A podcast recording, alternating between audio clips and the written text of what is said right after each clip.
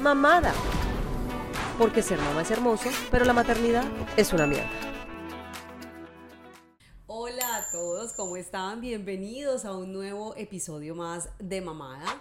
Antes de empezar con el episodio de hoy, quiero excusarme con ustedes por la ausencia. Yo sé que desde un principio prometí estar cada jueves sin falta con ustedes, pero en realidad en la práctica me he dado cuenta que hacer un podcast, aunque parezca sencillo, requiere su tiempo, requiere su dedicación y obviamente la maternidad está a la par de este proyecto. Y como ustedes bien saben, yo soy mamá de dos chiquitos dedicada a la maternidad 24/7. Y claro, hay semanas en que hay que pilotear unas cositas adicionales que como, cosa rara en la maternidad están fuera de control, que por más que tú planees tus semanas, porque esto me pasa, esta agenda mantiene llena de planes que no logro hacer que no logro concretar. Pero bueno, lo importante es que estoy aquí, que volví y que quiero que sepan que no los olvido, que siempre los tengo presentes y que este proyecto hace parte fundamental de mi vida, pero pues que tengo que llevar de manera paralela a todo lo que tengo que hacer eh, diariamente. Entonces, Voy a mirar qué hago, si reestructuro el tema de hacerlo cada jueves y más bien lo voy haciendo de manera esporádica, cada que yo pueda hacerlo, procurando hacerlo súper seguido, ojalá semanalmente. Ahora sí vamos a empezar. El episodio de hoy se llama Del dicho al hecho en la maternidad. Me imagino conocen esa frase que dice, del dicho al hecho hay mucho trecho. ¿Y qué quiere decir? Pues sencillamente que de la teoría a la práctica pues son muchas las cosas que cambian, ¿cierto? Tú puedes estudiar mucho, tú puedes aprender mucho en el papel, eh, pero cuando tú vas a llevar eso a la práctica, a ejercer todo eso que aprendes, te das cuenta que la dinámica cambia mucho y que todo ese conocimiento o esa teoría hay que aplicarla, pero basado en tu vida, basado en tus rutinas, basado en tu forma de hacer las cosas eh, y la maternidad no es la excepción. Yo escogí una lista de las cosas que para mí fueron las que más se distorsionaron eh, de la teoría a mi práctica. Vamos a empezar con el primer tema que escogí, el destete respetuoso. Destete, ¿qué es destete? Yo ya les he contado que yo alimenté a mis dos hijos, a Elena la pude alimentar hasta los nueve meses solamente, porque para ese momento yo trabajaba. Con Benjamin, mi segundo hijo, con el cual ya estuve yo 24/7 dedicada a la maternidad, pues las cosas cambiaron porque pues acá no tenía que trabajar, entonces aquí sí pude alimentarlo como quería, a demanda. Eh, ¿Qué pasó? Ya cuando llegó el año de Benjamin, me empecé a sentir muy cansada porque en realidad eh, ustedes saben todo este tema de las regresiones de sueño y que cuando van adquiriendo unas capacidades diferentes como caminar, como hablar, como el tema de la independencia y tantas cosas, retroceden en otros procesos. En este caso el sueño es uno de los más afectados. Entonces el proceso del sueño que ya teníamos un poquito adelantado y que él ya estaba durmiendo como por lapsos más largos de 3 y hasta 4 horas, pues de un momento a otro eso cambió y el niño se me empezó a despertar literal cada 40 minutos o cada hora. Pero pues llegó un punto en que eso se volvió supremamente desgastante para mí porque claramente yo cuando llegaba a la cama a la octava vez, siendo la una y media de la mañana o dos, ya no tenía la misma capacidad de quedarme despierta para poder esperar a que él se durmiera y yo salirme a volverme a acostar a mi cama. Entonces estuve dos, tres meses durmiendo solo con él, o sea, pasaba, terminaba de pasar la noche con él, claramente la pasaba muy mal, porque pues la cama es pequeña, porque no dormía igual de cómoda, porque de verdad que me levantaba como mal dormida y tú duermes mal un día, dos días, pero cuando eso ya se te vuelve uno o dos meses, ya tú estás obviamente colapsada. Y dije, creo que llegó la hora del destete. ¿Y por qué quiero hablar del destete respetuoso como ese primer tema en la lista del dicho al hecho? Porque cuando yo empiezo a leer sobre el destete respetuoso, cómo tiene que hacerse o cómo la ciencia eh, demuestra que es lo menos traumático para hacer ese destete respetuoso, pues me encuentro que era un proceso paulatino, es decir, que no se debía tomar esa decisión tan drástica y que dejarlo llorar de a poquitos, es decir, que hoy llorara un ratico y ya después darle y a los segundo día que llorara un poquito más y después darle Em, no ofrecerle, pero tampoco negarles. Pero cuando yo quiero tomar la decisión, yo no quería implementar esa teoría, yo quería era no más y se acabó. Me dolió como ustedes no quieran. Obviamente a uno le duele mucho tomar ese tipo de decisiones. Obviamente la señora culpa llega y toma su lugar y empieza como a retumbar aquí de pero es que tú tienes ese alimento ahí, no te cuesta nada, eh, a él le hace bien, a él lo sigue alimentando, eh, también tienen un vínculo hermoso que tú estarías cortando de raíz. Eh, si para él es más fácil dormirse así, ¿por qué ponerlo a que sufra buscando cómo dormir de otra manera. Una cantidad de cosas que empiezan a retumbar en la mente y que le hacen a uno sentirse como la peor mamá del mundo en ese momento. Pero el cansancio mío sobrepasaba todo eso y era mayor y dije, no me importa nada. Entonces en ese momento en la práctica me tocó romper completamente esa teoría y el destete no sé qué tan respetuoso fue, solo sé que lo desteté. Del dicho al hecho, aquí hubo mucho trecho. El segundo tema importante, los desbordes emocionales, abrazar las pataletas. Ese es uno de los temas más retadores para mí. No sé por qué no tengo la paciencia, no nací con la paciencia suficiente para aguantar tantas pataletas. De verdad que tenemos guerras de poder varias veces al día, todos los días.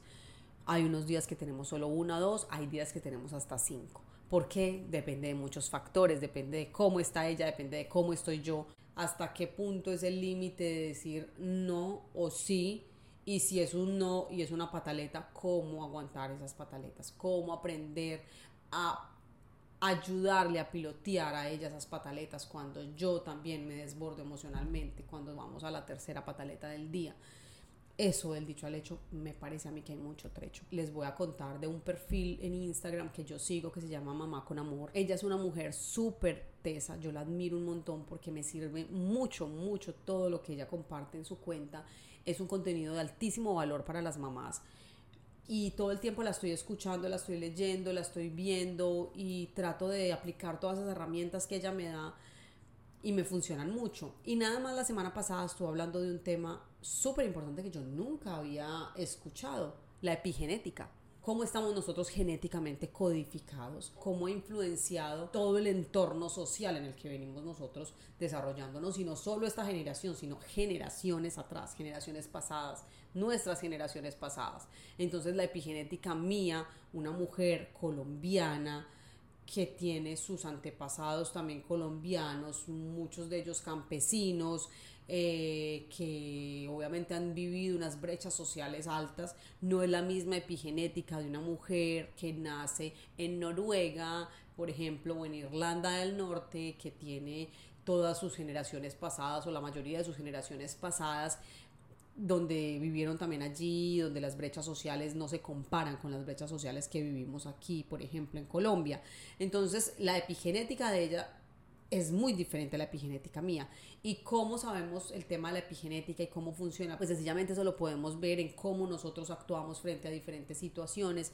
Claramente en los países como nosotros, como el nuestro, como Colombia, donde todo el mundo tiene que salir todos los días a batallar, a lucharse, a trabajar duro, estamos obviamente internamente hechos diferente. Esa epigenética no es del todo mala, es decir, lo que yo estoy diciendo aquí es la forma en que enfrentamos las cosas, para unas cosas muy positivas, para otras no tanto. Pero por ejemplo, esto nos sirve mucho a la hora de trabajar. Nosotros los colombianos, en este caso, somos apetecidos en muchas partes del mundo y en países como esos, incluso en países como Estados Unidos, por eso mismo, porque nuestra epigenética es muy diferente, porque tenemos una chispa, porque tenemos un perrenque que decimos nosotros, una berraquera para, para hacer las cosas, para, para, para trabajar, para meterle como, como ganas a lo que hacemos, ¿cierto? Y todo eso también va determinado por eso de lo que hablamos. Obviamente cuando hablamos de crianza también influye. Yo he visto muchos videos por ahí de mamá latina versus mamá norteamericana, por ejemplo. Esas mamás norteamericanas tan tranquilas, tan tiernas que todo el tiempo están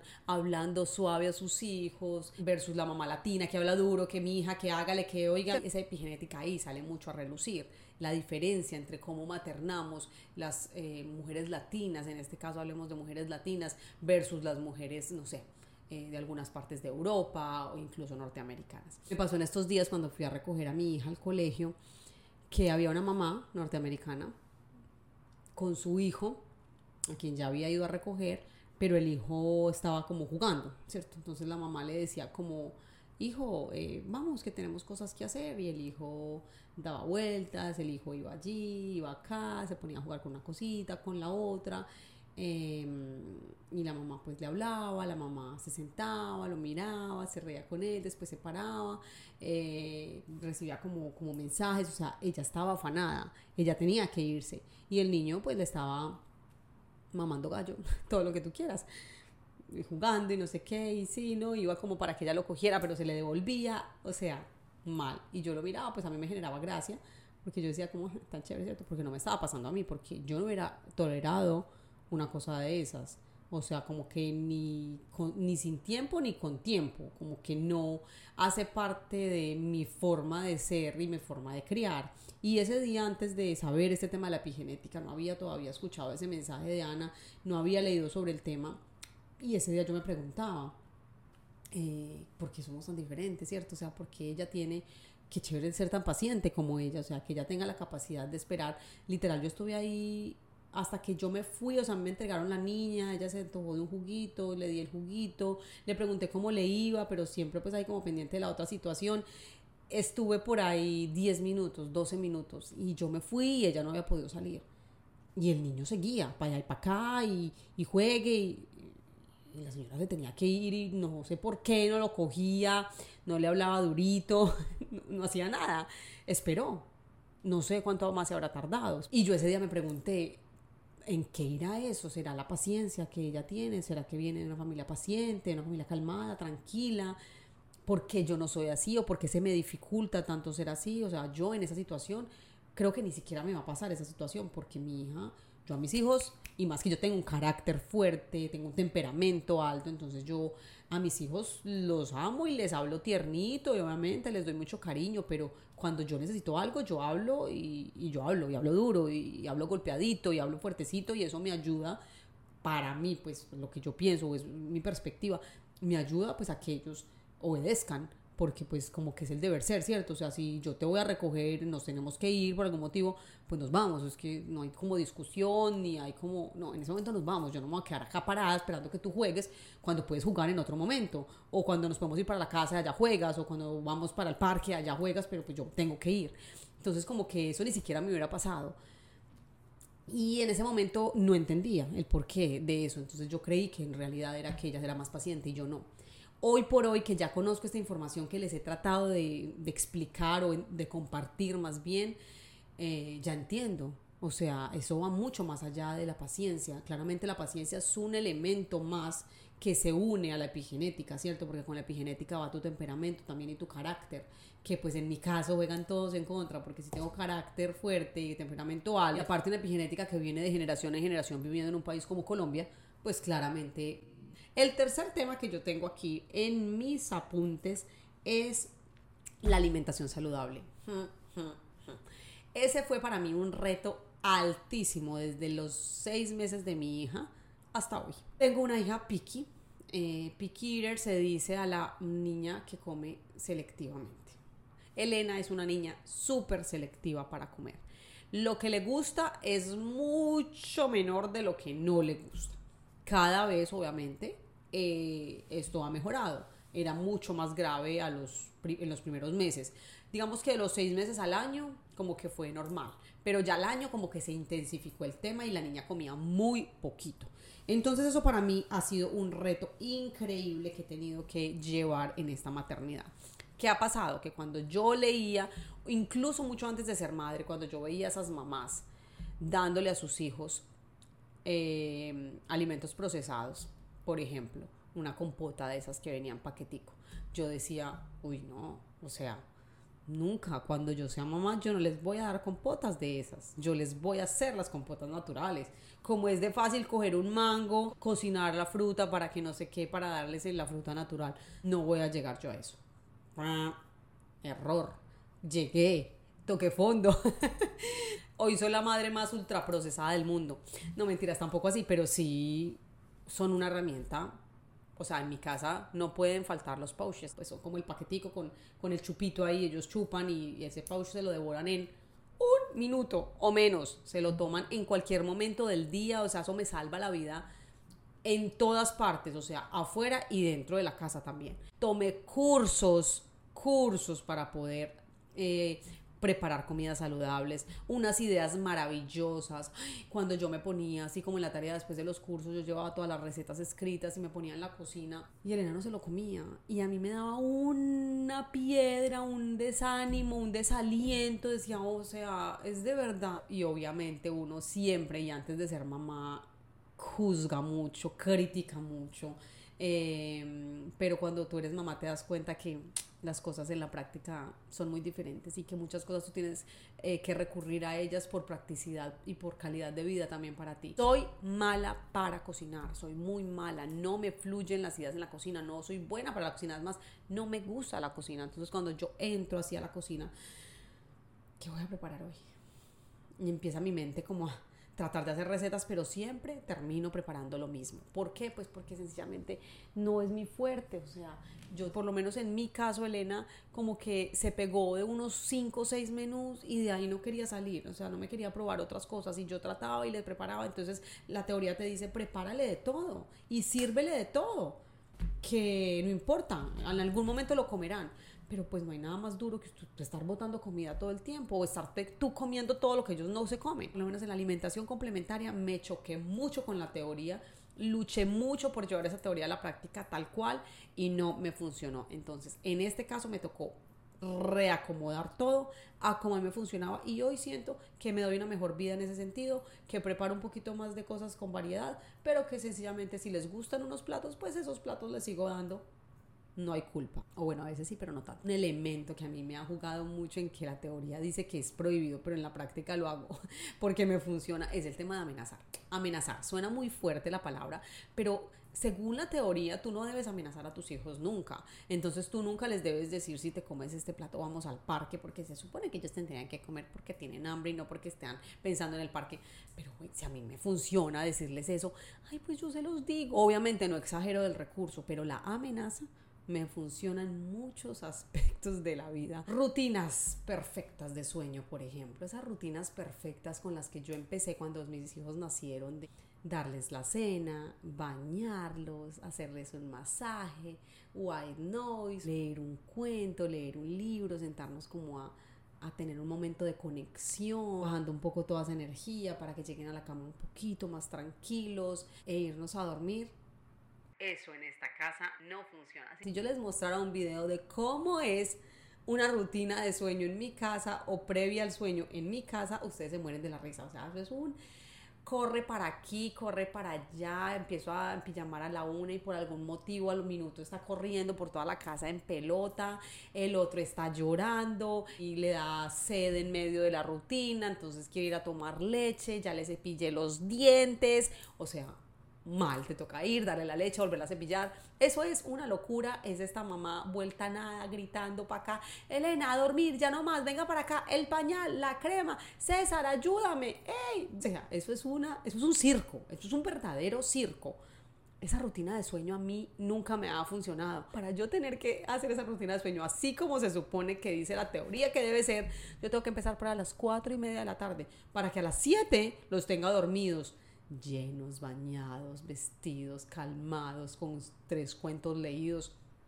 No, no me funciona. Pantallas, benditas pantallas. Prohibidas las pantallas hasta los, ¿qué? Cinco años, una cosa así. Yo con mi primera hija evité las pantallas mucho tiempo. Yo creo que hasta el año Elena no tenía una pantalla así como enfrente de su cara para que ella se entretuviera. No. Siempre uno con el primer hijo se da más duro que con el segundo, ¿cierto? Ese segundo hijo le toca hacer un poquito más todoterreno y eso pasó en esta casa. Con Elena yo sí luché con las pantallas, yo no dejaba que nadie le pusiera una pantalla, que el televisor no se prendiera cuando ella estaba, por lo menos cuando estaba tan bebé, yo evitaba televisores hasta en la sala de mi casa, o sea, les decía no, porque sentaban a la bebecita ahí pues en las piernas y todos viendo televisión, no, pues usted se va a poner a jugar con mi hija, juegue con ella y mire a los ojos y quítese el televisor. Fui muy cansona con el tema. Ya cuando pasó el tiempo, ya después que ella ya tenía como el año, año y medio, como que ya pues obviamente fui soltando y las cosas pues se fueron suavizando. Hasta hace muy poquito ya empiezo a utilizar el recurso de la pantalla para algunas cosas.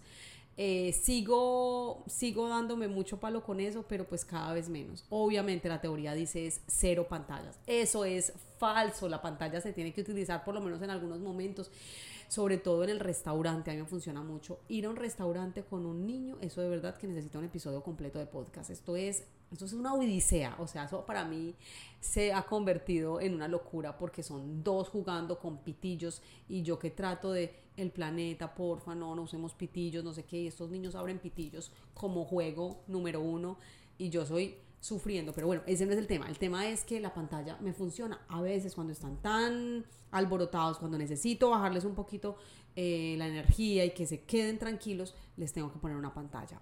Y eso es bendito. Hoy por hoy, por ejemplo, a Elena, que ya tiene dos años y medio, le gusta ver películas con el papá. O sea, un plan de ella es ver películas con el papá. He peleado con mi esposo, lo que ustedes no tienen idea, porque le digo, vete para un parque a correr en vez de sentarte a ver una película con Elena. No, no he podido con eso. Sencillamente Elena tiene la capacidad de quedarse y verlo y lo disfruta y les encanta verse en una película de muñecos. Pues obviamente mi bebé, bebé, desde que es muy bebé, ha tenido que unirse a esos planes de películas nada que hacer. Yo creo que ya para terminar esta lista, eh, la independencia total y absoluta, esa teoría que te enseña que debes dejarlos ser seres independientes, que hagan las cosas solos para que ellos el día de mañana, esa independencia, Claro, en la teoría suena divino, en la práctica es chévere, yo los espero, yo espero que Elena haga uno, dos procesos, tres procesos, pero ya llega un punto en que ya no todo lo pueden hacer solos, por más que yo sepa que ella pudiera hacerlo, no tengo yo el tiempo quizás o la paciencia para que haga ciertas cosas en cierto momento, así eso tenga que desencadenar un berrinche. Pasa y nos pasa todo el tiempo. Elena todo lo quiere hacer sola en este momento, entonces yo la dejo hacer algunas cosas, que se vista sola, incluso que, que escoja su ropa sola, pero tú cómo le explicas a un niño que no siempre se puede, no, pues no, así le diga, para ella pues es difícil entenderlo y le cuesta, entonces hay momentos en que ya estamos listos para salir, ya ella está vestida, ya ella está lista. Y pues yo estoy preparando un café, pero ella quiere revolver. Entonces, hija, no, es que te puedes llorar, quiere revolver, bueno, revuelve se echa el café en el chorro y la blusa es clarita y la tengo que cambiar y eso a mí me desborda. Entonces, como eso a mí me desborda, la independencia total y absoluta en esta casa no es. La dejo, obvio, la espero muchas veces, la acompaño en sus procesos independientes, pero pues hay veces que no se puede. Así, esta lista es interminable. Ustedes tendrán muchas otras que me encantaría que me compartieran y que me pusieran por aquí en los chats, en los comentarios de las diferentes plataformas donde ustedes escuchan esta, este, este episodio de podcast. ¿Qué otras cosas tienen ustedes que se alejan mucho de la teoría en la práctica? Porque es que del dicho al hecho hay mucho trecho sobre todo cuando somos mamás. Chao, chao. Mamada. Porque ser mamá es hermoso, pero la maternidad es una mierda.